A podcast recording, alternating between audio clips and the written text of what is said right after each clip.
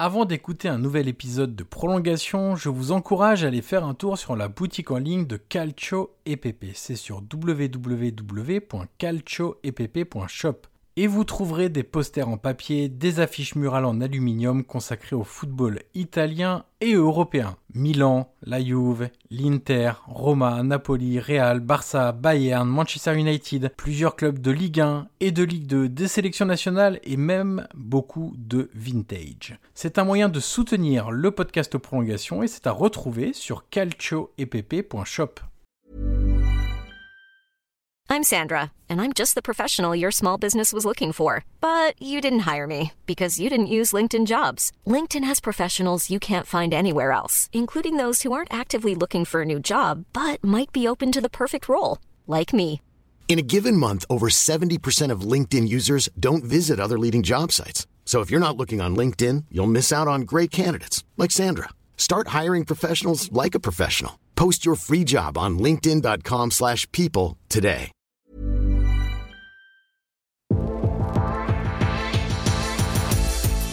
Bonjour à tous, je suis Johan Crochet, journaliste et podcasteur, et je vous souhaite la bienvenue pour un nouvel épisode de Prolongation. Prolongation est un podcast d'entretien où je rencontre des acteurs du football pour vous faire découvrir et pour décoder leur métier. L'idée est de donner des clés pour mieux comprendre le football avec ceux qui le font. Vous aurez accès à des entretiens avec des entraîneurs, des joueurs, des préparateurs, des recruteurs, des formateurs et même des spécialistes de la nutrition et du sommeil. Une seule règle, on prend le temps, on écoute les invités et on réfléchit tous ensemble. D'ailleurs, si vous avez apprécié l'épisode à venir ou que vous avez apprécié les précédents, je vous encourage à mettre les 5 étoiles et laisser un commentaire sur Apple Podcast pour faire découvrir Prolongation au plus grand nombre. Aujourd'hui, je reçois Olivier Dalloglio, l'entraîneur du Stade Brestois. Avec lui, nous avons évoqué son quotidien, sa relation avec ses joueurs et l'importance du mental au haut niveau. Nous avons également très largement abordé ses convictions d'entraîneur, ses idées tactiques, son projet de jeu ambitieux avec Brest et sa vision du football. Voilà pour le résumé, il est temps maintenant de laisser la place à cette conversation avec Olivier Dalloglio. Bonjour Olivier Dalloglio et bienvenue dans le podcast Prolongation. Bonjour. Alors dans ce podcast, on commence toujours par la même question pour tous mes invités. Est-ce que vous pouvez nous raconter un match qui vous a marqué? Alors ça peut être par son scénario, par son résultat, par une émotion même particulière que vous avez pu ressentir, sans forcément s'intéresser même au, au résultat. Et ça peut être un match que vous avez vécu comme joueur, comme entraîneur, ou tout simplement pas du tout, comme simple téléspectateur ou même spectateur dans un stade Ah oui, oui. Alors moi, j'ai, si on parle d'émotions, bien sûr que le foot, ça mène pas mal d'émotions. Et moi, quand j'étais enfant, euh, préadolescent, euh, en fait, c'était la période de Saint-Etienne avec les, les Coupes d'Europe. Ça m'a bien marqué. Voilà, il y, a, ça, il y a eu pas mal de matchs, notamment euh, des matchs contre Split, un match contre Eindhoven. Et il y a un match, un match qui m'avait particulièrement marqué, c'était contre euh, le Dynamo de Kiev. Ouais. Euh, en fait, au match aller, les Stéphanois n'avaient pas fait un, un bon match. C'était incliné 2-0, mais avec beaucoup de chance. Et après le match retour, euh, on attendait l'exploit des Stéphanois, comme ils avaient fait au- auparavant. Ce match-là avait été, avait été tendu. Et euh, ce match-là, c'était joué à, à l'époque sur, pas grand-chose, parce qu'en fait, euh, à l'époque, dans, l'équipe russe, il y avait euh, Oleg Blokin, qui était la vedette, et qui, à un moment donné, dans le match, alors qu'il y a 0-0, je crois, et il s'échappe et il fait un contre un avec, euh, avec le gardien. Pour moi, en tant qu'adolescent, bon, j'avais 12 ans, bah, tout s'écroulait en fait. hein. Ce, gars qui était euh, ballon d'or allait, marquer, puis bon, c'était terminé des chances des Stéphanois. Et en fait, mon monde s'écroulait. Et en fait, on a eu un retour euh, héroïque d'un joueur à l'époque, c'était Christian Lopez, qui était revenu bah, vraiment très très fort alors qu'il avait été dribblé, il était revenu, il avait piqué le ballon et sur la contre-attaque, euh, Saint-Etienne avait marqué et avait redonné euh, espoir à, l'équipe de, Saint-Etienne qui était allée jusqu'aux prolongations, qui avait des joueurs blessés, etc. et qui avait gagné finalement 3-0. Donc ce match m'avait euh, marqué au niveau des émotions. voilà, donc de temps en temps, je repense un petit peu à ces matchs-là, notamment celui-là. Alors dans ce podcast, on va beaucoup parler de vous, de votre façon de voir le football, de votre style de management, de l'évolution du foot et également et de même de l'esthétisme dans ce sport parce que ça compte aussi pour vous du plaisir. Ouais. Je vais commencer par une question un peu provocatrice entre guillemets qui ouvre pas mal de, de portes derrière pour parler de style notamment. Est-ce que dans votre conception du football, un entraîneur qui gagne a toujours raison? Vaste débat. C'est un vaste débat, ouais, parce que pour certaines personnes, il aura raison. Voilà, et puis pour d'autres, pas spécialement. Voilà, mais pour moi, euh, de gagner, c'est bien, c'est un but. Il faut gagner déjà pour exister, pour continuer à exister dans ce métier pour les entraîneurs. Si les entraîneurs qui ne gagnent pas, bon, ben souvent on les revoit plus déjà. Vrai. Si je pense sur mon côté un petit peu égoïste de mon métier. Mais aujourd'hui, en fait, moi, dans ma philosophie, gagner, oui, c'est bien, mais après, est-ce que ça suffit? Voilà, comment gagner? Voilà, c'est est-ce que on amène du jeu, est-ce que on conçoit des entraînements avec euh, avec du plaisir, etc. pour que les joueurs trouvent de la créativité? Bon, moi, je suis plutôt de ce côté-là, quoi. Et puis de toute façon, il y a aussi une donnée à prendre en compte, c'est que si on prend une compétition, il y a qu'un vainqueur à la fin. Donc ça voudrait dire qu'il y a 19 entraîneurs qui ont tort et un Oui. seul qui a raison au final. Donc Oui, tout à on fait. peut pas forcément le voir de, comme ça. J'allais parler des petits clubs entre guillemets de Ligue 1. On sait qu'on ne sera pas champion de France. Non, déjà. Donc euh, il y a très peu de chances qu'on fasse une Coupe d'Europe. Donc euh, il nous reste le maintien. Si on rajoute à ça avec du jeu, avec du spectacle et tout ça, c'est mieux quand même.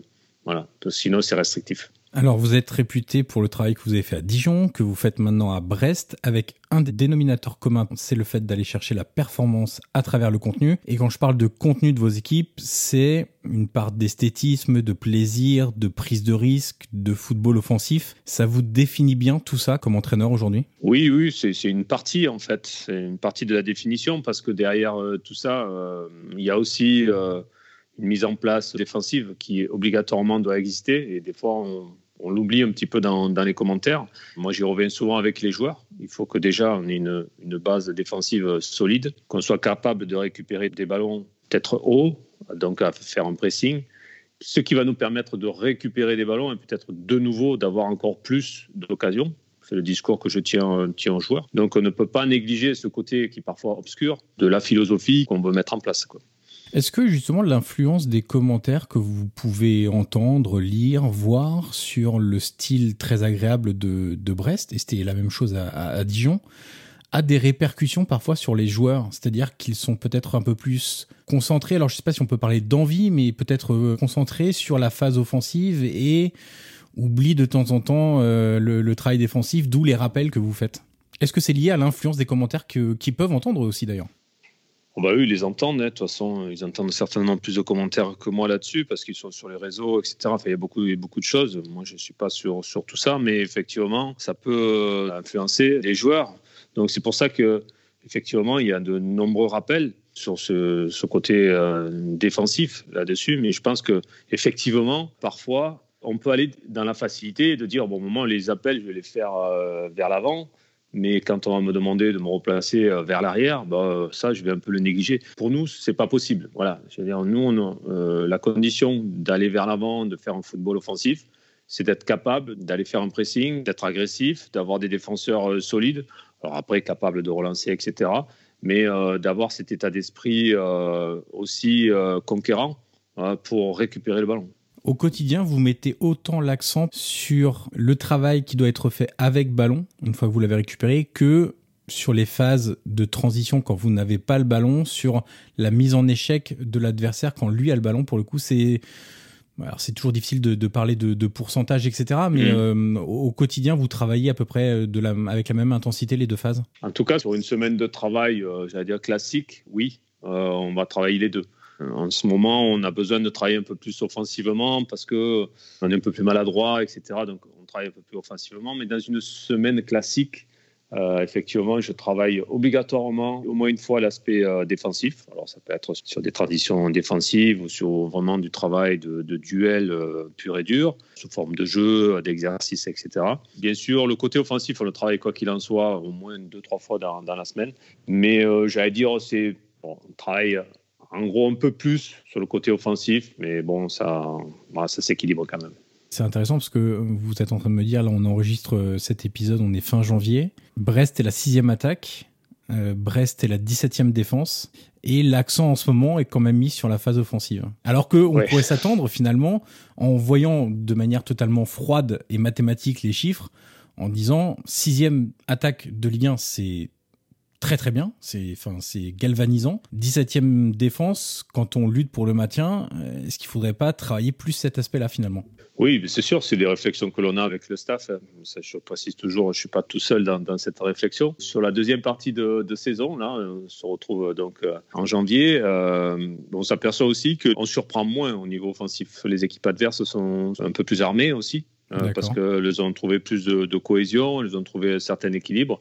Et donc nous, il nous faut trouver aussi d'autres arguments offensifs, d'autres déplacements, d'autres situations, d'autres connivences, d'autres complicités les uns avec les autres pour affiner notre jeu euh, offensif. Voilà, c'est surtout ça. Alors, bien sûr, hein, on néglige pas le, côté défensif, mais euh, le côté défensif, j'allais dire, nécessite euh, peut-être moins de travail dans les détails. Voilà, là aujourd'hui, on est sur du, détail, mais du détail qui risque de faire la différence sur, sur le côté offensif. Donc, c'est pour ça qu'on accentue là-dessus. Et puis, des fois, les chiffres sont trompeurs. On sort de matchs euh, actuellement où on prend des buts soit sur coup de pied arrêté. Alors ça, c'est une phase euh, différente. Donc euh, voilà, donc ça, c'est un travail spécifique sur, sur coup de pied arrêté. Soit sur, comme on a pris dernièrement, sur un fait de jeu, on va dire, qui n'incombe pas vraiment. Voilà, c'est un tir très lointain, dévié accidentellement par un joueur adverse qui va au fond. Voilà, on perd un 0 le match. On ne peut pas dire que défensivement, on était submergé non plus. On analyse plus le, le contenu de nos matchs plutôt que le résultat qui peut être trompeur.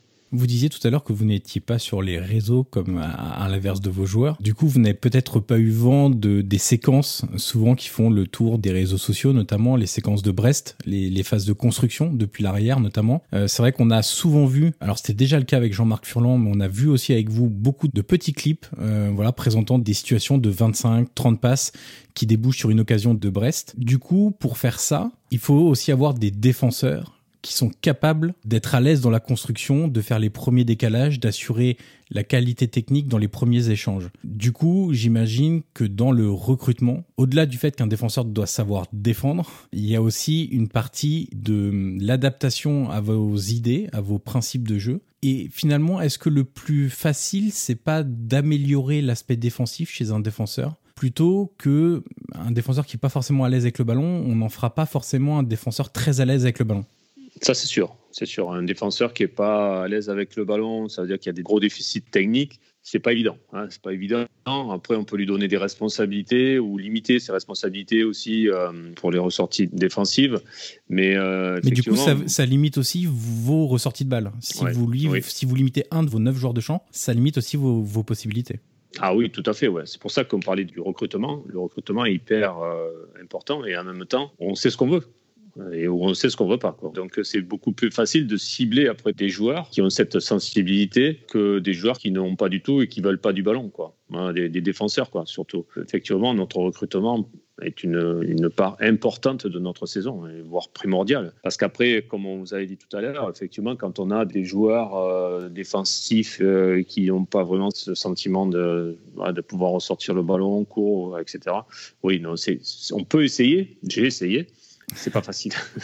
c'est pas facile du tout. Mais après, il euh, faut aussi inclure le gardien de but. Oui, évidemment. capable d'avoir un pied, quoi. Alors, le premier invité de ce podcast était Jean-Marc Furlan. Et comme Jean-Marc Furlan, vous êtes un ancien défenseur. Et corrigez-moi si je me trompe, mais on va dire un défenseur, alors je, précise, c'est dans les années 80-90, assez viril. Voilà, c'est un bon adjectif, viril ou... Oui, oui, ça va très euh, bien. Alors, peut-être pas autant que Jean-Marc Furlan à Bordeaux, mais euh, un défenseur qui aimait le contact, on va dire ça comme ça. Est-ce que ce que vous avez connu comme joueur, du coup, a influencé vos idées d'entraîneur avec, comme du coup, euh, Jean-Marc Furlan, une vraie différence entre votre style de joueur. Alors c'est aussi lié aux équipes sans doute dans lesquelles vous avez euh, évolué et désormais votre style d'entraîneur qui paraît quand même, je vais pas dire à l'opposé, mais qui a pas mal changé on va dire. Oui oui effectivement. Moi j'ai commencé dans mon club euh, là où je suis né à Alès et effectivement on, luttait euh, au départ pour rester en, Ligue 2 donc ce qu'on nous demandait c'est d'être vraiment des défenseurs rugueux mais en même temps j'étais aussi peut-être rugueux mais en même temps très offensif parce qu'en fait toute ma formation a été en tant que milieu de terrain. Je courais je courais beaucoup, j'ai beaucoup de fond et en fait j'ai besoin de me dépenser. Donc, euh, quand je suis passé euh, en tant que arrière latéral, quand je suis passé professionnel, je faisais quand même beaucoup d'allers-retours Euh, à l'époque, c'était pas non plus hyper développé d'avoir des latéraux offensifs. Déjà, j'avais cette idée d'être porté vers l'avant. Mais la deuxième chose, c'est que quand on n'a pas une grosse technique, ben, il faut qu'on ait un bon physique et beaucoup de rigueur quand on est défenseur. Je pense que ça, c'était mon cas aussi. Alors, comment vous avez forgé justement ces idées, ces convictions comme entraîneur Est-ce que c'est à travers vos expériences de joueur, comme on vient de l'évoquer, votre formation pour obtenir les diplômes, les différents stages que vous devez faire tout au long du cursus, vos premières expériences aussi euh, comme entraîneur principal ou entraîneur adjoint Quel est le cheminement pour aujourd'hui arriver à ce que vous mettez en place au Stade Brestois? Moi, j'ai eu la chance après, de, quand j'ai arrêté de jouer, euh, de pouvoir entraîner des jeunes, donc de pouvoir aussi expérimenter. Et quand j'ai commencé à entraîner, je voulais faire des entraînements où moi-même, si j'avais été joueur, ça m'aurait plu, quoi. Donc, mm qui, ait du plaisir. Et automatiquement, l'idée était de dire bon, bah, il faut mettre du ballon. Il faut mettre, il faut qu'il touche du ballon, même si on, si on va faire du travail physique, on peut inclure du ballon et travailler physiquement. Alors des fois, on ne peut pas tout faire avec ballon, mais on peut faire beaucoup de choses. Donc la première idée euh, avec, les jeunes joueurs que j'avais, c'était on, va mettre du ballon. Voilà. Après, je disais aux gars, on va mettre du ballon le plus possible. Maintenant, il faut jouer le jeu. C'est-à-dire que si on fait un travail physique, vous savez que vous allez en baver, mais ça va être avec ballon, ça va être ludique, il y aura de la compétition, il y aura des défis, il y aura des, trucs comme ça. Donc en fait, je me suis creusé la tête pour trouver des, entraînements qui étaient euh, à la fois euh, ludiques, mais qui étaient des, un, vrai travail. Voilà, donc à partir de là, bah, on développe euh, cette idée-là et puis après on s'aperçoit que les joueurs eh ben, ils aiment ça, hein, voilà, c'est ce qu'ils veulent. Euh, moi j'ai horreur de la routine aussi, donc euh, il fallait trouver d'autres entraînements, d'autres voilà, donc ça ça m'a toujours plu. Et d'ailleurs les joueurs aussi détestent la routine, ce qui fait que aujourd'hui pour les, alors je sais pas si c'est une évolution de cette génération de mentalité exactement, qui fait que bah c'est la génération qui snack entre guillemets tout ce qu'elle fait, qui zappe, qui snack, etc. Et, et pour les concentrer vraiment, parce qu'il y a beaucoup beaucoup de sollicitations aujourd'hui. Euh, pour rester concentré pendant une demi-heure, euh, une heure, une heure et demie euh, d'entraînement, il faut quand même éviter toute distraction, etc. Et, et eux qui sont habitués à passer du téléphone à la télé, à répondre à un appel en même temps qu'ils font autre chose, etc. Du coup,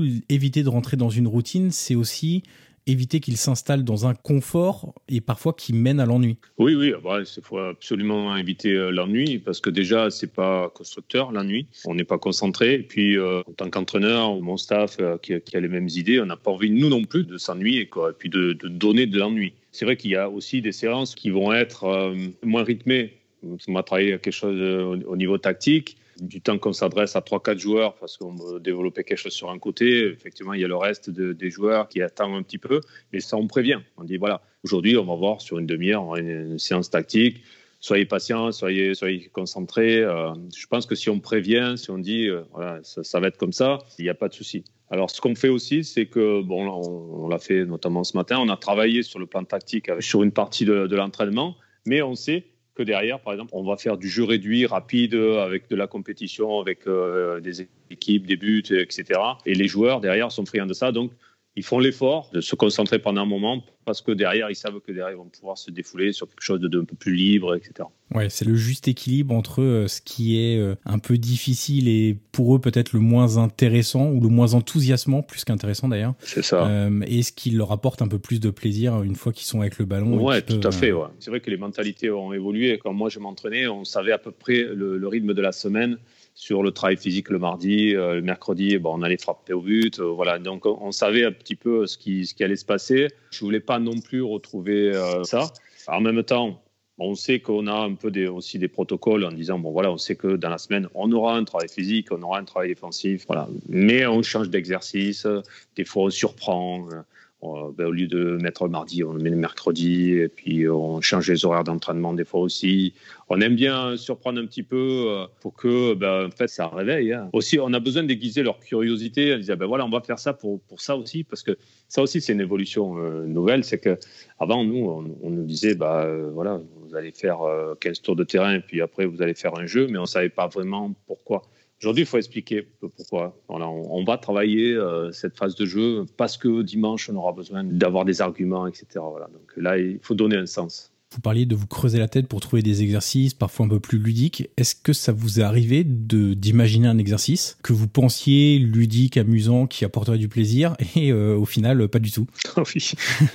Oui, oui, c'est arrivé aussi. Oui, mais il nous arrive plein de trucs. Hein. C'est clair, c'est que alors c'est pour ça que c'est intéressant aussi de passer par les équipes de jeunes parce qu'il y a une, expérimentation automatiquement. Euh, l'expérience elle vient en se trompant, en ayant des échecs et enfin c'est même pas des échecs parce qu'on s'en sert de leçon derrière derrière, on recommence, on affine, on affine et petit à petit, ça, ça va mieux. Mais oui, oui, il nous arrive, euh, et même l'inverse, c'est que des fois on dit bah, cette séance, peut-être qu'elle va être un peu poussive et tout, mais non, non, parce que les gars, ils sont de, bonne volonté, ils sont bien, et puis ils ont trouvé leur intérêt, alors que pensait que ça allait être un peu compliqué, etc. On a besoin d'avoir de l'expérience pour apprendre.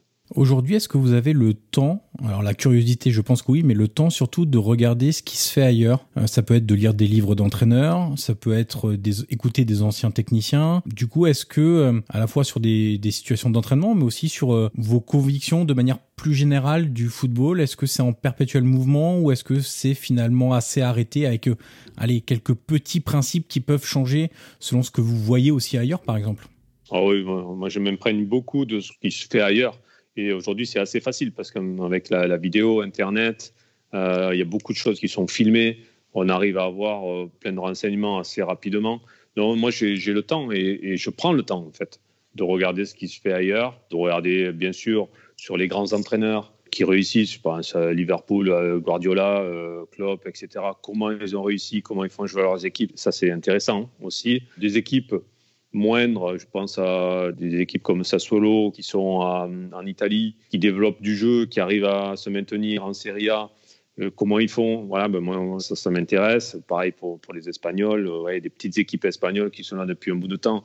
Ça interpelle. Voilà, je pense aussi à Bilbao, qui, travaille que avec euh, des gars du Pays Basque. Il y a plein de choses comme ça qui, se font et, je pense qu'il faut suivre le mouvement. Il faut suivre le mouvement, il faut être à l'écoute surtout pas d'avoir des idées trop, trop arrêtées. Alors, j'ai des principes. Chaque année, on en rediscute avec le staff pour voir ce qu'on peut présenter dans le projet de jeu aux, joueurs. On peut faire évoluer ce projet de jeu suivant les joueurs que l'on a. Je pense que le projet de jeu, c'est aussi de savoir quel joueur, quel style de joueur on, on va avoir. Et puis après, quand on s'est imprégné de tout ça, en fait, on, en tire des, conclusions. Est-ce qu'on peut utiliser, je sais pas, un exercice qu'on a vu euh, sur Internet, euh, le modifier, puis l'utiliser Est-ce que, bah ouais, ça serait peut-être intéressant. On en parle et puis hop, on, on, l'essaie, on, on, le met, on l'adopte ou on l'adopte pas. Est-ce que dans le malheur du football français, on va appeler ça comme ça, lors du, de l'arrêt du championnat la semaine dernière, avec le confinement, est-ce que ce temps-là vous a aussi permis d'aller un peu plus dans les détails que vous n'avez peut-être pas forcément le temps de faire parce qu'on dit toujours qu'un entraîneur a la tête dans le guidon et que c'est difficile euh, de se détacher du quotidien. Est-ce que cette période-là, ou même je pense à la période de transition entre Dijon et Brest, entre votre départ de Dijon et votre arrivée à Brest, vous ont permis de justement de déguiser cette curiosité? Ah oui, tout à fait. Oui, c'est des périodes qui ont été très riches pour moi parce que Bon, déjà, euh, de partir de Dijon, de savoir pourquoi, qu'est-ce que je pouvais euh, améliorer. Bon, il y a eu un temps de, repos, mais après ce temps de repos, il est très court. On passe à autre chose. C'est qu'est-ce qu'on peut améliorer, qu'est-ce qu'on va faire à l'avenir? Si on a un nouveau projet qui se présente, qu'est-ce que j'aurais pu faire de mieux? Voilà. Donc, euh, oui, oui, il y a ce temps de réflexion, il est vraiment, vraiment important. Pareil pour le confinement où euh, ben en fait, euh, avec euh, l'ensemble du staff, ben on, a, beaucoup travaillé sur le recrutement. On a vu beaucoup de vidéos de joueurs, de dire, ben, de regarder le style de joueur qu'on voulait. On a affiné, voilà, petit à petit. On savait que ça allait être long, donc il y a eu beaucoup de, travail. On a affiné aussi le, projet de jeu. On est, devenu plus précis dans ce qu'on voulait. Ouais, ça, ça a été un gros travail. On voulait le présenter aussi aux joueurs en même temps sur euh, vidéo, PowerPoint, quelque chose de qui soit à la fois simple mais, clair. Voilà, donc on a rajouté dans, le projet de jeu des, images de ce qu'on avait fait la saison d'avant, etc. Quand vous parlez de, précision, je me permets de vous couper, Olivier. Euh, c'est quoi? C'est de la micro-tactique, c'est-à-dire sur des petites phases très particulière sur euh, des déplacements, par exemple de joueurs selon la position du ballon, euh, etc. C'est sur, euh, on parle souvent de l'importance de l'orientation du corps sur certains joueurs, faire ces retours-là aux joueurs. Qu'est-ce que vous avez amené en, détail, en profondeur en fait? Là, on a travaillé essentiellement sur la position du joueur sur le terrain par rapport au ballon et par rapport à ses partenaires. C'est-à-dire que ce qu'on voulait, c'était d'abord donner des repères aux joueurs, à tous les joueurs, les 11 qui sont sur le, terrain, par rapport à, on a le ballon, on n'a pas le ballon déjà, ça fait de, grands chapitres. Alors quand on n'a pas le ballon, euh, l'adversaire euh, sur une contre-attaque, comment on se replie, à quelle vitesse est-ce qu'on monte. Il y a plein de, plein de détails là-dessus. On a le ballon, on n'a pas le ballon. On a essentiellement peaufiné sur les positions. Après, on a travaillé effectivement sur le positionnement quand on va recevoir le ballon, l'orientation des épaules, etc. On a travaillé beaucoup, beaucoup, beaucoup là-dessus pour donner des éléments aux joueurs et leur dire que après, quand eux vont recevoir le ballon, dans ce positionnement qui, je pense, est meilleur que la saison dernière, ben après, c'est à eux à créer. Mais ils auront des repères. Je veux qu'ils aient constamment des repères de placement, de replacement, etc. Donc, on a beaucoup travaillé sur ce positionnement, qui est quelque chose de très simple, mais qui était un langage commun, en fait, de tous les joueurs en même temps. Je sais que moi, je suis arrière droit. Par rapport au ballon, je suis positionné de telle manière, mais je sais aussi que mon milieu de terrain doit être positionné par dans le rond central et que euh, mon avant-centre est à tel niveau. Je sais déjà ça. Donc ça me donne des repères après à moi de créer.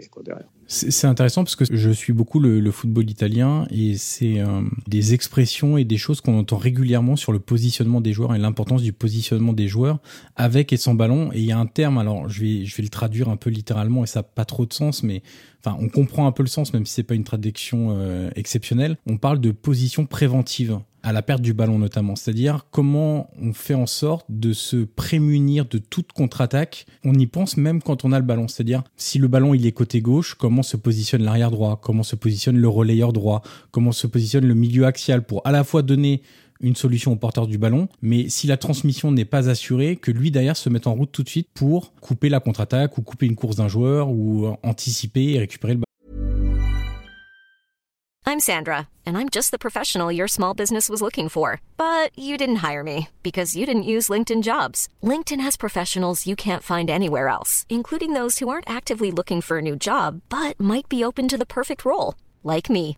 In a given month, over 70% of LinkedIn users don't visit other leading job sites. So if you're not looking on LinkedIn, you'll miss out on great candidates like Sandra. Start hiring professionals like a professional. Post your free job on linkedin.com/people today. Oui, tout à fait. L'idée c'est quand même d'optimiser au maximum le positionnement. Et même quand on attaque, il y a les joueurs qui sont impliqués totalement dans l'attaque, c'est-à-dire qu'ils sont du côté du ballon, ils sont voilà. Et puis après, il y a ceux qui sont plus loin. Et eux, ils sont, ils sont là pour euh, s'occuper de l'équilibre. Peut-être qu'ils vont pas participer à l'attaque, mais en même temps, ils vont participer déjà à l'action d'après si on perd le ballon. Euh, ils sont déjà positionnés, ils sont déjà équilibrés. Et après, pour pousser encore plus loin, par exemple, euh, moi je suis arrière gauche et mon arrière droit a débordé, il va centrer. Et moi, il faut que je trouve ma meilleure position pour être à la fois peut-être à la réception du centre, c'est-à-dire, ben voilà, je, pousse à l'extrême, mais je suis bien placé. Mais si on a un, contre, ben, je ne suis pas positionné au corner, je suis déjà au milieu de terrain et je suis là, je suis en barrage. C'est-à-dire que je suis à la fois prêt à jumper vers l'avant et après à jumper vers l'arrière, suivant ce qui va se passer. Quoi. Et ça, ça nécessite du coup une forte réflexion chez les joueurs. C'est-à-dire que on parle souvent de QI football entre guillemets avec euh, bon c'est comme je dis souvent c'est un peu une tarte à la crème mais euh, ça nécessite d'avoir des joueurs qui sont capables de réfléchir, de bien analyser, de bien lire les situations aussi. Et ça comment on le développe chez les joueurs? Ben, en fait, avant de le développer, le plus dur pour nous, des fois, c'est de casser les croyances qu'ils ont acquis avant. C'est-à-dire que des fois, on a des habitudes. Il y a certains joueurs qui, je dire, qui vont longer le, long de la ligne parce que c'est des, des, latéraux, des ailiers, etc. Et euh, qui vont dire, ben non, moi, je vais pas, euh, vais pas rentrer à l'intérieur, je sais pas le faire, machin. Voilà. Donc, ils sont pleins de croyances. Donc déjà, c'est de, de, casser ça, de dire, mais pourquoi? Pourquoi tu t'interdis, en fait, d'avoir cette arme, cette arme en plus, quoi? Voilà, c'est ça avant de pouvoir lui dire, bah, écoute, tu tu peux te placer aussi différemment, sans prendre de risques, tu verras, tu vas être aussi à l'aise, c'est juste des, répétitions. Et puis après, tu verras que euh, tu vas avoir d'autres possibilités, ça va t'ouvrir d'autres horizons et tu vas être certainement meilleur. Mais au départ, il y a souvent une résistance. Il y a souvent une résistance, il faut casser la résistance pour pouvoir après présenter derrière le projet, dire, c'est arrivé en début de saison, et euh, il faut, euh, pour certains, 15 jours et d'autres, il faut deux mois. Ouais. Tout le monde n'est pas égal devant non, les, non, non. les différentes situations. Je reviens un instant sur ce qu'on disait sur le recrutement et l'importance d'avoir les, les bons profils. À Dijon et à Brest, vous avez montré aussi, vous êtes une sorte d'exemple qu'on n'a pas besoin de moyens extravagants, on va dire ça comme ça, pour, alors je vais pas utiliser l'expression du beau jeu et du beau football parce que ça veut pas dire grand chose, mais en tout cas pour avoir un jeu ambitieux.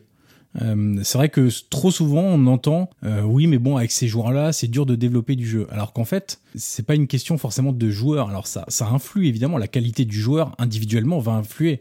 Mais c'est aussi une question de comment on leur donne la confiance nécessaire pour euh, tenter des choses que vous venez de dire. Des- quand il y a des résistances, bah, pour leur dire d'aller au-delà de ces résistances et de les mettre dans des situations un peu différentes, de construire un projet de jeu qui soit ambitieux, etc. Alors après, il faut euh, effectivement quand même avoir des joueurs qui aient une base Bien sûr. technique correcte. Voilà, parce qu'après, parfois, c'est aperçu parce que, bon, on a eu aussi des échecs hein, sur des joueurs que l'on pensait qu'ils pouvaient y arriver, mais en fait, malgré leur bonne volonté, ils n'y arrivaient pas parce que euh, techniquement, il manquait un petit peu de finesse, etc.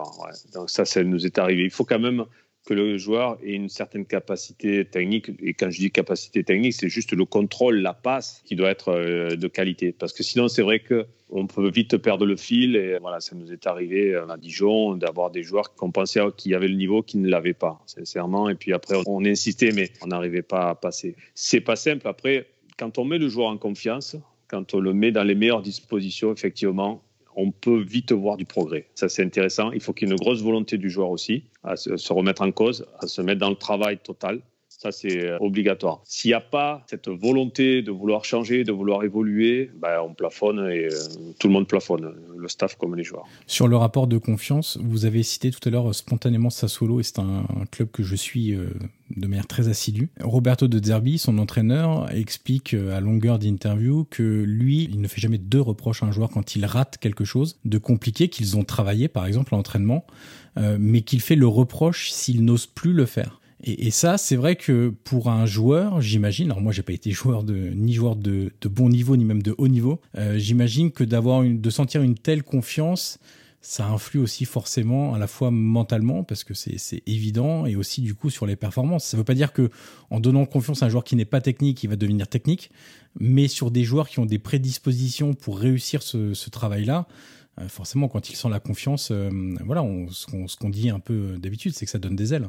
Ah oui, bah bien sûr, c'est là où il faut après trouver euh, pareil, hein, le bon équilibre. Quand je dis à mon gardien, ben, parfois il faut qu'il soit capable de contrôler le ballon et de relancer euh, peut-être court parce que euh, faut qu'il l'ait vu avant comme un joueur, etc. Je lui dis, si un jour tu glisses et que la passe n'est pas bonne et qu'on prend un but, il sera pour moi. Il sera pour moi le but. Ouais, voilà.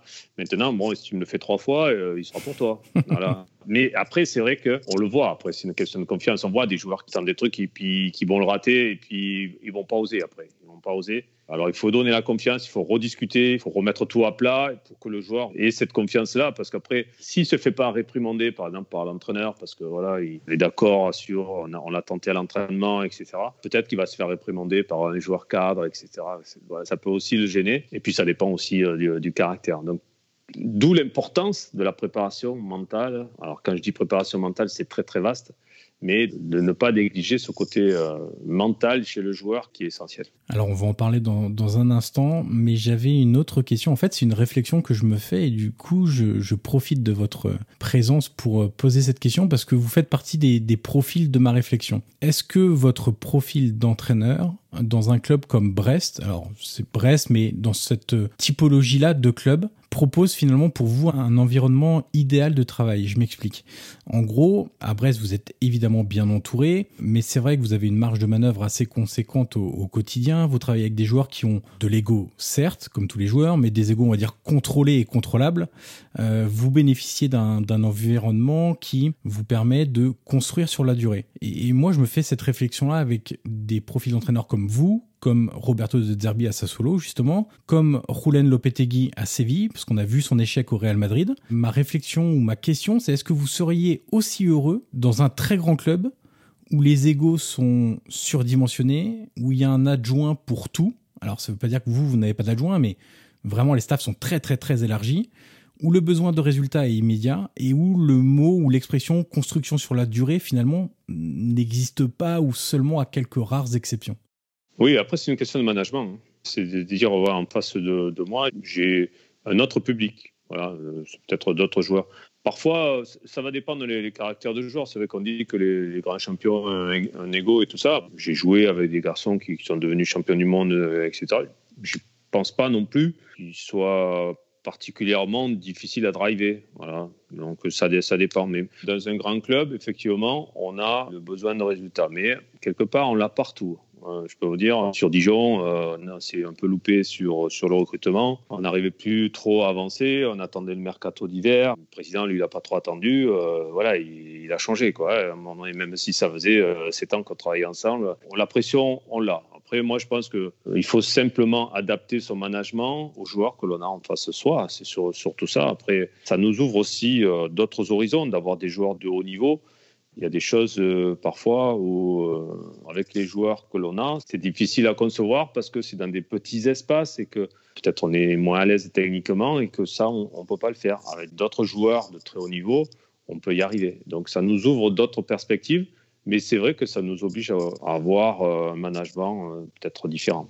Alors, on a pas mal parlé de, la notion d'esthétisme dans vos équipes et je me demandais, alors vous allez trouver peut-être la question idiote ou un peu étrange, mais je me demandais si ça avait quelque chose à voir de près ou de loin avec votre passion pour la peinture et l'art de manière générale. Je contextualise pour les auditeurs qui ne sont pas au courant. Euh, je les renvoie d'ailleurs vers une excellente interview de vous par l'équipe.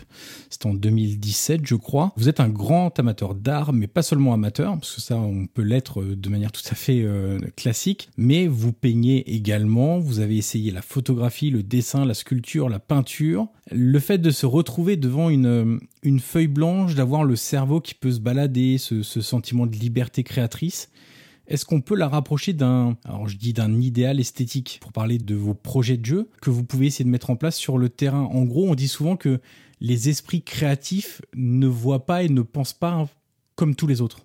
Ouais, peut-être. Alors moi, je vais vous donner ma, ma version en fait de ma vision, et puis peut-être après, c'est vrai qu'on pourra le, développer un peu plus. Euh, lorsque j'étais enfant, alors vraiment vraiment enfant, mon père était footballeur euh, amateur et euh, m'a amené dès que j'ai pu marcher avec lui sur, sur, les stades. Donc j'ai été passionné de football depuis toujours. Depuis que je peux me souvenir, j'ai un ballon dans les mains, dans les pieds. voilà, c'était ma passion. Et en tant qu'enfant, après, j'avais une deuxième passion, une chose qui, me fascinait, c'était le dessin, la peinture, etc. Donc mes premières surprises étaient les gens dans la rue qui dessinent sur des portraits pendant, l'été, là, le bord de mer, on voit ça. Je pouvais rester une après-midi regarder ces gens parce que j'étais fasciné. Donc en fait, j'étais passionné de football. Je voulais absolument euh, être footballeur professionnel. Je n'avais pas d'autre métier à part euh, pompier. Quand on est tout petit, on dit toujours on est Comme beaucoup de garçons, ouais. voilà. Et puis, euh, je suis pas d'une famille artistique. Et donc, souvent, je, demandais à, à ma mère, dit mais il n'y a pas quelqu'un qui peut m'aider à, dessiner, euh, voilà, parce que j'aimerais dessiner des portraits, des machins. Et, en fait, non. Cette passion, en fait, je l'ai toujours gardée en moi, sans vraiment la développer. Je dessinais, euh, voilà, je gribouillais plus que je dessinais. Euh, j'adorais regarder les tableaux, regarder les artistes, etc. Puis après, bon, je me suis, me suis lancé en tant qu'amateur tout en continuant de jouer au football, etc. Donc, euh, ma vision des deux choses entre, entre la peinture, l'art et, et, le football, elles sont venues surtout de mon enfance. Et on dit souvent qu'il faut essayer de, de, réaliser ses rêves d'enfant. J'essaie, j'essaie de le faire. Voilà. Après, c'est vrai que j'aime ce qui est beau, et en football, ce qui est beau, euh, quand on voit une belle action, tout le monde, euh, voilà, dit putain, ils sont partis de l'arrière, ils ont marqué un but et tout. La plupart des gens, ils disent bah, c'est super. Et en fait, bah, ça serait bien euh, de pouvoir faire la même chose. Donc l'idée, c'est ça, de pouvoir euh, marquer comme ça, puis en gagnant le match en plus, voilà, parce que quand même la finalité, on, fait toujours, on revient toujours quand même au résultat parce qu'on est dans une société de résultats. Il faut, il faut qu'il y ait des résultats constamment. Donc, euh, si, je vous l'ai dit tout à l'heure, si on veut exister, il faut des résultats, mais en même temps allier voilà, quelque chose de beau Bon, moi, ça me donne des frissons. Voilà. Quand j'ai mon équipe qui, euh, l'année dernière, euh, je crois, il y, a eu, quand même pas mal de, jolis buts. J'ai en souvenir un contre Saint-Etienne notamment, qui avait fait justement le tour, ce que je vous disais tout à l'heure, un tour des réseaux sociaux, une action d'une trentaine de passes, je crois, qui aboutit à un but. Oui, voilà, ouais, ouais, il y a eu ça contre l'Orient aussi. Puis un beau geste, hein, une reprise de volée ou un truc comme ça. je vous avoue personnellement que des fois, je les repasse. Je me repasse euh, les buts qu'on marque. Parce que euh, ah, je dis, putain, c'est super. Et puis après, avec le stade, parce qu'en fait, l'idée, c'est de le partager, dire, bah, voilà, ça fait plaisir d'un coup moi, ça m'a toujours fasciné. Un stade qui se lève, je sais pas moi, 20 000 spectateurs qui se lèvent d'un coup parce qu'il y a une belle action, un joli but, machin. Ah voilà, ben, c'est mon plaisir. Du coup, vous faites quand même une petite passerelle sur le côté, en tout cas, style, esthétisme et beau entre l'art et ce que vous mettez en place euh, bah en tout cas, voilà, c'est ça, votre conception du football. Le football, l'art, voilà, ça, ça donne des, des, émotions. De voir un beau tableau, alors des fois, ça, des fois non, mais des fois oui. Voilà, on va voir dans, un musée un super tableau, ça, fait voyager l'esprit, etc. Et le foot, c'est pareil. C'est parfois un peu plus euh, populaire, on va dire, c'est à partager. Peut-être que, que, la peinture, c'est plutôt intimiste, voilà, ça peut être perso, machin. Après, le foot, c'est plus euh, c'est plus collectif, le partager, etc. Euh, je, suis beaucoup dans, cette idée de partager.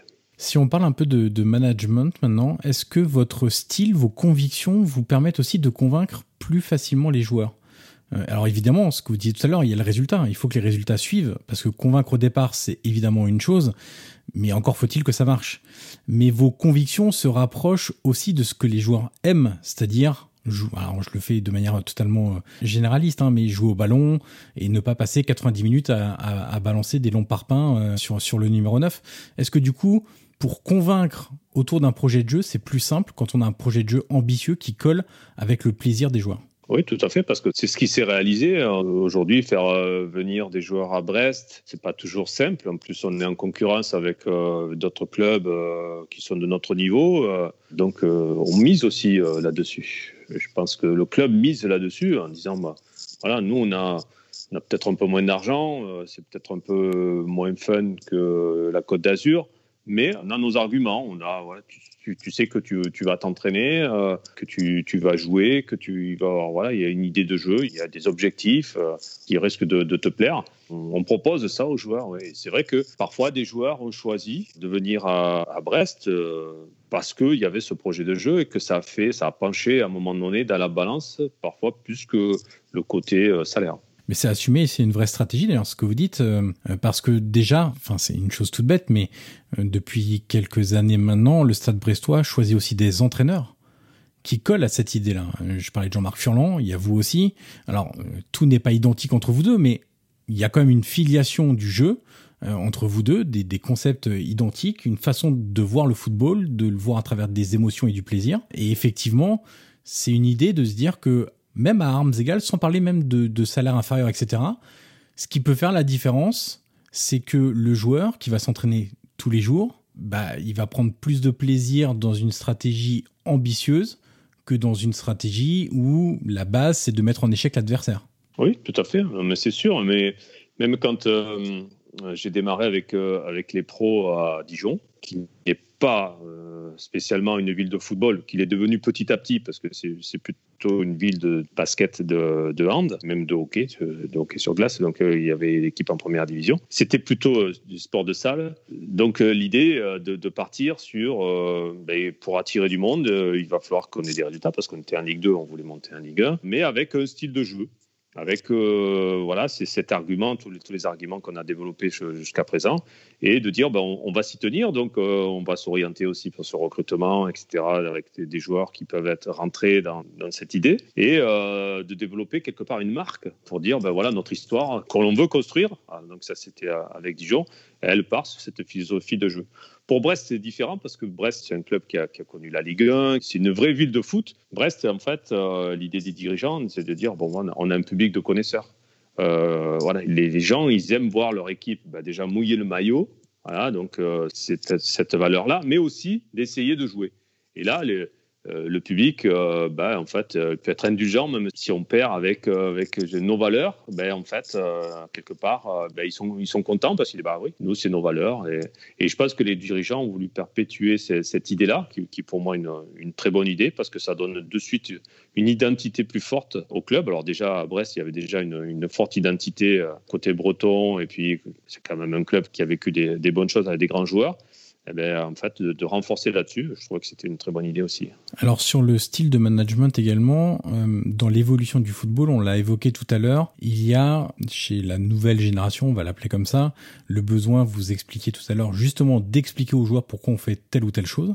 Il y a aussi cette volonté, du coup, d'individualiser de plus en plus euh, les relations qu'on peut avoir avec les joueurs. Et ça passe par beaucoup d'entretiens et de discussions individuelles. Comment vous le gérez au quotidien euh, Est-ce que ça vous prend beaucoup de temps euh, aussi? Ça, c'est un travail. Le côté individualisation s'est développé effectivement au fil des, années. Et puisque les staffs s'étoffaient, on pouvait faire plus avec le, joueur. Donc, pour faire très rapide, il y a l'entraînement collectif dans la journée. Il y en a un, c'est une heure et demie en gros, etc. Et puis après, il y a tout ce qui, qui va autour. C'est-à-dire que bah, c'est que de, par rapport à l'individu. Bah, certains ont un programme de musculation qu'ils vont faire avant ou après l'entraînement ou l'après-midi. D'autres vont, vont travailler un peu plus devant le but parce qu'on a ciblé certaines lacunes ou certaines améliorations à avoir. Pareil, ça va être deux, trois joueurs. C'est multiple. Ça peut être un travail avec euh, les adjoints, ça peut être un travail avec les préparateurs athlétiques. Ça peut être euh, une discussion que moi j'ai. Alors, c'est toutes sortes de discussions, hein, parce que des fois, des discussions en allant euh, ben, sur le terrain qui durent 30 secondes, ou ça peut être des entretiens individuels euh, programmés. Voilà, ce matin, j'avais un entretien individuel avec un joueur. On est resté, ça dure un quart d'heure, 20 minutes. Des fois, ça peut durer un peu plus longtemps. Des fois, ça dure 5 minutes. Il faut arriver à donner une attention à chacun. Alors, il y, en a certains, n'ont pas besoin.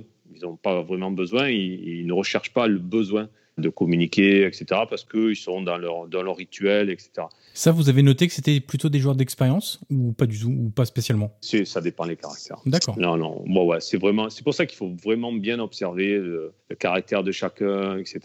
Et même des fois, on a l'impression, voilà, des fois on se trompe, on a l'impression que le joueur, ben, il a une autonomie, euh, il, est, il se gère pareil, euh, et puis après, on l'oublie quelque part tôt ou tard, il vous le rappelle, il dit Ouais, mais là, euh, là il n'y a plus personne qui s'occupe de moi quelque part. Alors que je dis Mais ben oui, effectivement, tu me dis ça, mais en fait, ce que tu nous renvoies à nous, eh ben, c'est que tu ne veux pas partager. Et des fois, il faut forcer aussi. Il faut forcer un peu la discussion. Et peut-être que là, ben, de forcer la discussion, ben, ça fait plaisir aux joueurs, c'est ce qu'ils voulaient. Donc, euh, c'est très, très, très complexe, en fait. Hein. Un être humain, on, sait très bien que le fonctionnement, suivant son éducation, son caractère, etc., c'est parfois compliqué. Et en plus, quand on a des joueurs qui arrivent d'horizons multiples, moi, je, me souviens, par exemple, des gars de mon staff, ils disent Ah, putain, là, on a un joueur, il ne nous regarde pas dans les yeux. Pourquoi? Parce qu'il arrivait chez lui, il arrivait euh, d'un pays africain où on ne regarde pas un adulte dans les yeux. Et pour nous, on le prenait comme euh, du dédain un peu, alors que lui, c'était du respect. Tout ça, c'est à force de l'expérimenter, de s'apercevoir que voilà, c'est pas toujours euh, pas toujours simple quand on parle la même langue en plus, mais des fois quand c'est des joueurs étrangers. Vous imaginez cette complexité qu'il y a parfois à, manager.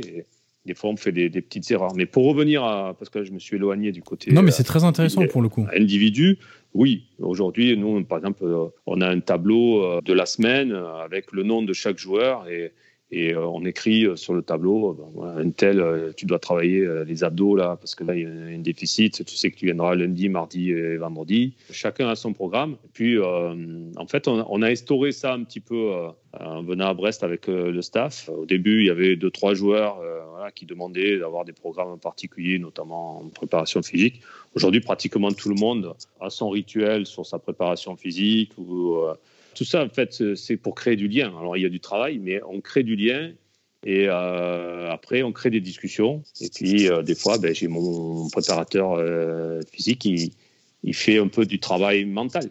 Il, discute, va discuter avec un gars qui joue moins, mais qui est venu l'après-midi pour travailler plus. Ben, en fait, il va, nous faire remonter une info. Puis moi, je vais, je vais m'en rapprocher du joueur, etc. Voilà. Il y a tout ce travail-là aujourd'hui de staff qui travaille sur le joueur qui est nouveau parce que les staffs s'étoffent de plus en plus. Mais si on distribue bien les rôles à chacun et que dans le staff, chacun se sent bien, etc., on peut vraiment avancer vite. Justement, sur la préparation mentale, c'est une vraie importance aujourd'hui pour vous à, Brest. Alors, vis-à-vis -vis des joueurs, vous m'avez en partie répondu. Mais aussi, moi, ce qui m'intéresse, c'est comment un coach gère aussi tout cet aspect-là. J'ai interviewé ici un préparateur mental belge qui travaille avec des joueurs, avec des entraîneurs, qui travaille dans le cursus de formation des entraîneurs. Et c'est pas forcément quelque chose qu'on entend beaucoup euh, d'entraîneurs qui ont parfois le support d'un préparateur mental pour euh, le contrôle des émotions, etc. Alors vous, vous êtes très zen. Enfin, en tout cas, c'est l'impression que vous donnez hein, sur le sur le banc. Vous êtes quand même en contrôle de, de vos émotions. J'ai l'impression de ce que je vois, en tout cas. Euh, Est-ce que c'est un travail que vous faites sur vous-même, euh, par vous-même, ou avec l'aide de quelqu'un, Non, moi, je le fais par moi-même. J'ai expérimenté déjà pas mal de choses, que ce soit sur la sophrologie. c'est vaste, hein, l'acupuncture, l'hypnose. je l'ai expérimenté sur moi parce que je trouvais qu'en tant que joueur, bon, on n'avait pas de coach particulier, notre entraîneur, et puis il n'y avait pas de coach perso, etc. Il on n'était pas suivi sur la préparation mentale. Et j'ai trouvé, quand, quand j'ai fait un bilan à la fin de ma carrière de joueur, que ça m'avait manqué énormément. Et que j'aurais été certainement meilleur joueur parce que j'avais des idées arrêtées, que j'aurais dû, euh, on aurait dû me conseiller mieux que ça. Donc euh, après, moi, j'ai essayé des choses. Je me suis beaucoup documenté, que ce soit des bouquins sur Internet ou avec euh, des reportages tout ce qui me tombait sur la main sur l'aspect humain, en fait, fonctionnement de l'humain m'a toujours passionné. Et bien sûr, je l'ai expérimenté sur moi et euh, je travaille sur moi, en fait, sur moi-même, pour voir euh, comment je peux essayer de m'améliorer, d'être meilleur, euh, d'être plus efficace, d'être moins stressé, comment les entraîneurs, voilà, sur, chaque match, etc., d'être plus avec plus de recul. Donc tout ça, tout ça, j'y travaille au quotidien, et je travaille encore, mais je, je le fais par moi-même Bon, en plus, j'ai ma femme qui adore ça aussi, qui aime ce, côté-là, donc euh, qui est aussi en recherche. Donc, euh, on a rencontré aussi des personnes. je me suis, j'ai aussi expérimenté des guérisseurs pour voir ce que ça, donnait. Euh, ils peuvent savoir comment il fonctionnait un guérisseur. J'avais un ami, bon, aujourd'hui qui est qui est parti, mais qui était guérisseur, qui m'a ouvert un petit peu l'esprit sur autre chose, sur la vie, quoi. donc, sur, énormément de, de, sujets. Donc, ça m'a toujours passionné et ça me passionne toujours. Donc euh, mes bouquins, ils sont tournés là-dessus. Euh, je, lis, et j'expérimente. Je fais un peu de méditation, voilà, pour voir si ça me convient, euh, quel genre de méditation, comment l'adapter. voilà, est-ce que c'est quelque chose qui me convient, tout ça. Il y a beaucoup de choses. Voilà. Ce que j'ai expérimenté, j'essaye de, le faire passer aux joueurs. Ah, C'était justement ma, dernière question. Ben, c'est un peu ça, parce qu'il faut Aujourd'hui, je rencontre euh, des joueurs qui ont eu les mêmes problèmes que moi. Ben, je suis en manque de confiance. Ben, quand vous avez un joueur qui dit, ou un attaquant, voilà, je ne marque pas, euh, je suis en manque de confiance et tout, la plupart du temps, il dit, il ben, faut que tu travailles plus. Ouais. Bon, ben, à partir de là, débrouille-toi avec ça. Euh, ouais. Bon, ben, nous, c'est facile de, travailler plus. On va te mettre en situation devant le but, etc. C'est bien, c'est très bien. Hein. Je veux dire, il faut le faire. Et on le fait. Mais après, euh, il faut peut-être euh, savoir pourquoi tu es moins confiance, où tu bloques, qu'est-ce qu'il va falloir débloquer dans ta tête, qu'est-ce que tu es en train de croire qui peut-être euh, est faux? Voilà, tout ça, en fait, ces fausses croyances qui bloquent les joueurs. En fait, il faut arriver à, à débloquer tout ça. Donc, je sais qu'à Dijon, j'ai envoyé des joueurs faire de l'hypnose pour essayer. Si tu y vas pas, tu sauras jamais. Non, mais j'y crois pas. Tu as essayé? Non. Bon, ben alors, va voir. Et puis après, tu. Alors, il y en a d'autres voilà, c'est ça, c'est d'expérimenter, d'aller voir. Certains, ça leur convient, d'autres, ça leur convient pas. Mais il y a autre chose. Il faut aller chercher autre chose. Et donc là, le sujet, il est vaste. Il est vaste et puis il est, il est, infini. On n'a pas fini d'avancer là-dessus. Dans le football, on est plein de réticences. Ouais, ben, la préparation mentale. Parce que c'est vu comme une faiblesse, en fait. Il faut pas le voir comme une ouais, faiblesse. Ouais, bien sûr. C'est ça, il faut le voir comme euh, un point d'amélioration. Aujourd'hui, le mental est essentiel. Tout le monde dit, ouais, le mental, c'est essentiel. Et qu'est-ce qu'on fait? Qu'est-ce qu'on fait? Bien sûr que dans la préparation mentale aujourd'hui, on met trop de choses. Les diplômes, c'est un peu disparaître. Il y a beaucoup de choses, euh, beaucoup trop d'ailleurs. Et puis après, on ne sait pas non plus vers où se tourner, vers quelle personne. C'est vrai qu'il faut trouver la personne de confiance qui va venir s'insérer euh, dans un staff et qui va bosser avec les joueurs. Il faut que les joueurs l'acceptent. Les premiers préparateurs mentaux que je faisais venir, euh, notamment sur les, anciens joueurs, ceux qui étaient trentenaires, me disaient mais moi je suis pas malade, coach. Mais je, je sais que tu es pas malade, tu es parfaitement bien. Alors c'est bien parce que maintenant comme je commence à prendre de l'âge, ces anciens joueurs sont en train de passer des diplômes pour être entraîneurs. C'est bien, mais j'adore discuter avec eux parce que, ah, donc tu, ta vision, elle a changé. Ouais, toutes les ah croyances sont en train de tomber. Ah, eh oui, parce que tu le vois plus sous le même angle. Donc, et ça, c'est intéressant. Ça, c'est intéressant. C'est vraiment même, même passionnant parce que là, ils s'aperçoivent et qui s'aperçoivent qu'en en fait, il leur, manquait, euh, il leur manquait quelque chose dans, dans leur réflexion et eux aussi se sont auto-bloqués sur certaines positions qu'ils avaient prises et ils ne voulaient pas en démordre. Et aujourd'hui, ça se débloque comme ça. Quoi. Donc, euh, on s'aperçoit qu'il faudrait, dans les centres de formation, parce que ça, c'est un problème d'éducation en fait. C'est dans, dans, les centres de formation, il faudrait déjà avancer un peu sur cette idée de préparation mentale. Ça commence à se faire. Ça commence à se faire. Mais euh, des joueurs qui peuvent être plus forts mentalement, il faut former ces joueurs-là et qu'ils aient des techniques. Il y a des techniques qui existent. Après, on peut parler de visualisation, on peut parler de travail sur la respiration. D'imagerie euh, mentale aussi, j'ai. Bah oui, ouais. imagerie mentale, et bien sûr, il y a ça, de se projeter, de méditation, il y a, il y a plein de choses. Après, il faut trouver la bonne technique qui va être, venir dans votre routine et qui, qui va devenir tout, tout à fait naturelle après. Alors on arrive au bout de l'entretien, Olivier. La dernière question est toujours la même pour tous mes invités. Qui aimeriez-vous entendre dans ce podcast dans les prochaines semaines? Alors soit vous avez un nom, tout simplement, et vous pouvez me le livrer. Soit ça peut être un métier ou une fonction dans un club que vous aimeriez que les auditeurs puissent découvrir, redécouvrir, approfondir, etc. Ben, justement, on parlait de préparation mentale.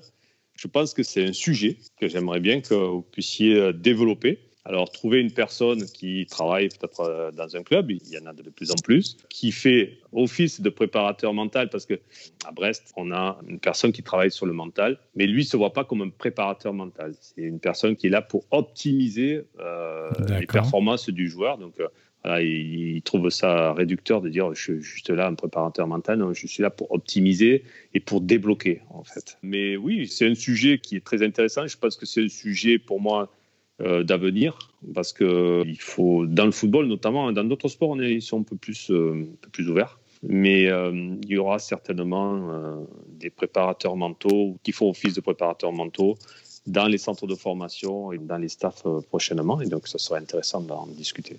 Eh bien, je lancerai quelques invitations en ce sens. Merci beaucoup une nouvelle fois, Olivier Dalloglio, pour votre disponibilité, pour tout ce temps passé en ma compagnie et bonne fin de saison, entre guillemets, ou bonne saison euh, au Stade Brestois et à vous. À très vite. Merci beaucoup, à très vite. Et voilà, c'est terminé. Merci d'avoir écouté cette conversation. Le podcast Prolongation est disponible sur l'ensemble des plateformes audio comme Apple Podcast, Google Podcast, Spotify et Deezer. N'hésitez pas à mettre les 5 étoiles sur Apple Podcast si vous avez apprécié le contenu de cette interview c'est une étape très utile pour faire découvrir ce podcast au grand public. Vous pouvez également me suivre sur les réseaux sociaux et tous les liens sont dans la description de cet épisode. Je vous dis à très vite pour une nouvelle conversation autour du foot.